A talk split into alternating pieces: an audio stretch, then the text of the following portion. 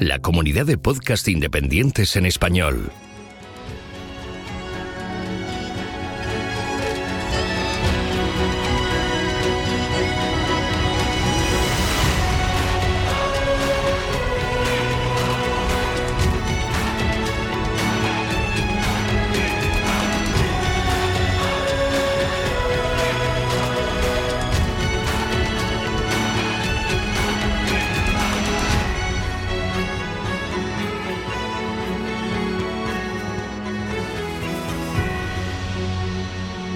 Bienvenido a GeoCastaway. Muy buenas, geonáufragos. ¿Qué tal vais? Este mes os traigo algo diferente. Y es que el público hizo una petición concreta y ya sabéis, yo me debo a mi público. Así que hoy vengo a hablar de mi libro. Sí, desde que contiene toda mi investigación de fin de carrera, un proyecto de unas 120 páginas sobre fósiles, eventos geológicos, patrimonio y actuaciones concretas pero tranquilos, que será algo ameno. Para poneros en situación, vamos a hablar de un área de la provincia de Alicante, hacia el centro de la provincia, pero en el interior. Una zona que pertenece a las estribaciones, a los últimos flecos de las cordilleras béticas. El área está dentro del término municipal de La Romana, una pequeña población de unos 2.500 habitantes aproximadamente. La litología presente, es decir, las rocas que nos encontramos allí, son principalmente calizas, con diverso contenido fósil, del que ahora os hablaré, que nos sitúa en el Jurásico inferior y medio, momento en el que estas tierras estaban sumergidas en el mar Tetis. Vaya, que nos encontramos bajo el mar mientras los dinosaurios correteaban por el suelo firme y seco. Ese contenido fósil que os comentaba es muy interesante. Casi casi se podría decir que es fascinante. No tanto por las eh, especies encontradas, sino por los procesos que en este yacimiento se evidencian. Pero mejor voy por partes o me diréis que os he hecho un lío. Lo que más se encuentra en, en un paseo rápido por la zona son varias especies de braquiópodos, bastante bien conservados, por cierto. Los braquiópodos, por si no lo sabéis, son los primos lejanos de los mejillones actuales, para que me entendáis. Son crustáceos con concha que vivían generalmente fijos al sustrato. Su característica principal, que los distingue a su vez de los moluscos, es la simetría de las valvas. Hago un inciso. Una valva es una de las partes que cierra la concha. Bien, pues en un braquiópodo la simetría es bilateral, es decir, las valvas son diferentes entre ellas. Si comparas esto con las conchas de los mejillones o las almejas que puedas tener por casa, verás que los de casa no siguen este tipo de simetría. Entonces, ¿a qué es muy fácil saber si es un braquiópodo o un molusco? Bueno, Después de este inciso sobre qué son los braquiópodos, os diré que en este enclave es uno de los mayores yacimientos de toda España. Aquí se han descrito nuevas especies de braquiópodos. Se han localizado ejemplares no vistos aún en España y mucho más. Imaginaos su valor científico. Pero no solo hay braquiópodos aquí, también hay gran cantidad de restos de crinoides. Son restos de su pedúnculo principalmente. Pensad que los crinoides son unos lirios de mar y al morir y enterrarse se desmiembran y quedan como tronquitos fósiles redondos con un agujero en el centro. Vaya, la versión fósil de una moneda de 25 pesetas. Pues en este yacimiento se observan capas completas formadas por estos restos, por los que se llaman encrinitas. Únicamente se componen de restos de crinoideos y cemento, lo que es muy poco común. Además, esa superficie irregular está rellenada también con gran cantidad de braquiópodos y belemnites. Esto se debe a un aumento del nivel del mar. Todo esto está relacionado con la apertura del Atlántico Norte. ¿Y qué es esto y qué tiene que ver con un área de la provincia de Alicante? Bien, sigo por partes. Sabemos que los continentes y la Tierra emergida han ido cambiando, juntándose y separándose según el momento de la historia geológica que sea. Pues asimismo, el Océano Atlántico no ha estado siempre ahí. Fue en el Jurásico inferior cuando se empezó a abrir la parte norte del mismo, en un proceso largo y complejo que hoy en día todavía está en estudio y revisión. De este proceso existen evidencias en distintos yacimientos del mundo, que se estudian con detenimiento para conocer más a fondo el proceso que tuvo lugar. Y aquí, en la romana, encontramos uno de esos puntos de estudio. El primer pulso de la apertura se evidencia en la superficie irregular que antes os he contado, y que data del sinomuriense, es decir, del Jurásico inferior, hace unos 200 millones de años. Casi nada. Como decía, esa superficie se rellenó de gran cantidad de fósiles debido al ascenso del nivel del mar y creó las facies conocidas como amonítico roso o lo que es lo mismo, calizas rojizas con sílex.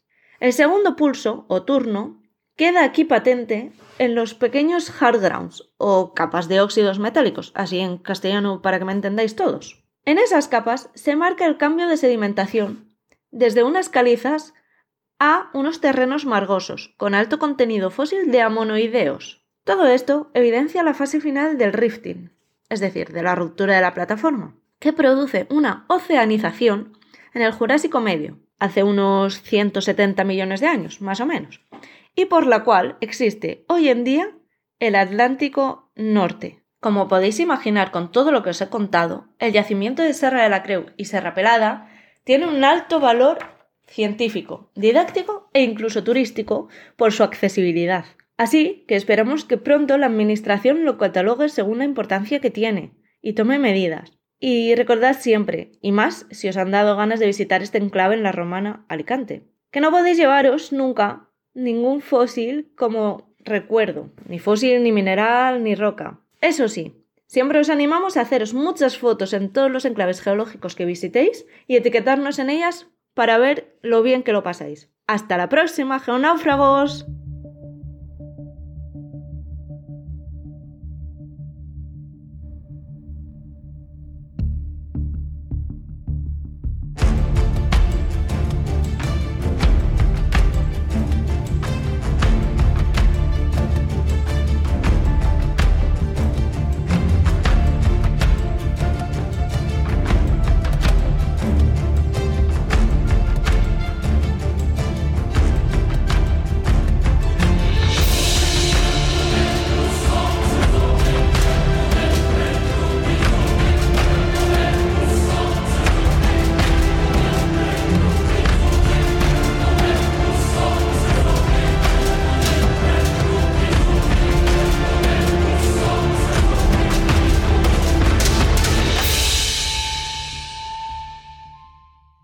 A todos. Hoy hablaremos de una astrónoma llamada Cecilia Payne Gaponskin. Cecilia nació el 10 de mayo de 1900 en Inglaterra. Su padre murió cuando ella tenía cuatro años y su madre tuvo que hacerse cargo de la familia. En 1919 consiguió una beca y pudo estudiar en una institución perteneciente a la Cambridge University. Centró sus estudios en botánica, física y química.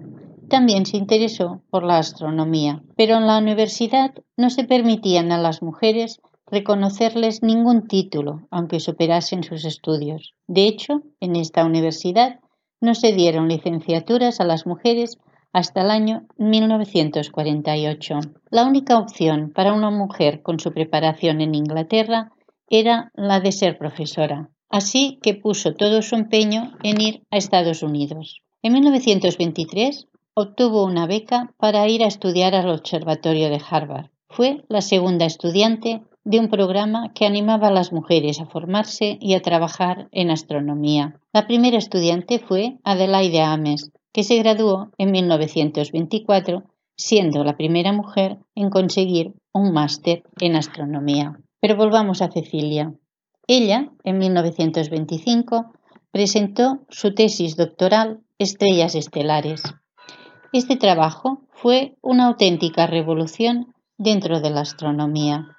Cecilia llegó a la conclusión de que el helio y sobre todo el hidrógeno eran los componentes principales presentes en las estrellas. Demostró que el hidrógeno era el compuesto principal que formaba no solo las estrellas, sino todo el universo pero otros astrónomos no estaban de acuerdo con esta conclusión. El astrónomo Henry Norris Russell defendió la idea de que la composición de las estrellas era parecida a la de la Tierra y persuadió a Cecilia de que en su tesis no pusiera esa conclusión, y ella le hizo caso, pero solo a medias.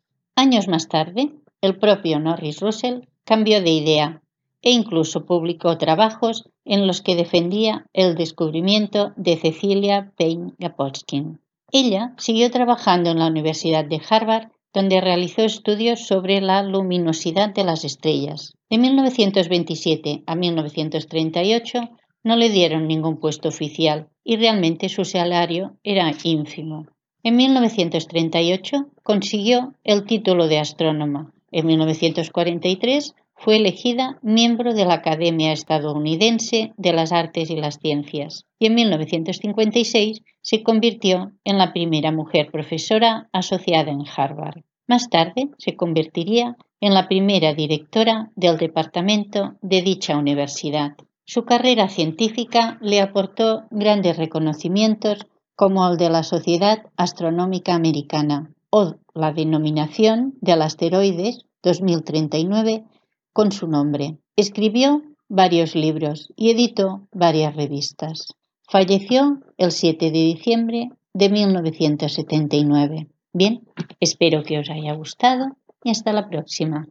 Adiós.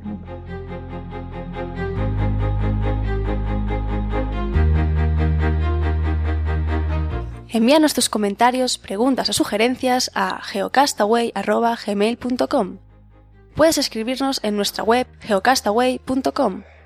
Búscanos en Facebook y en Twitter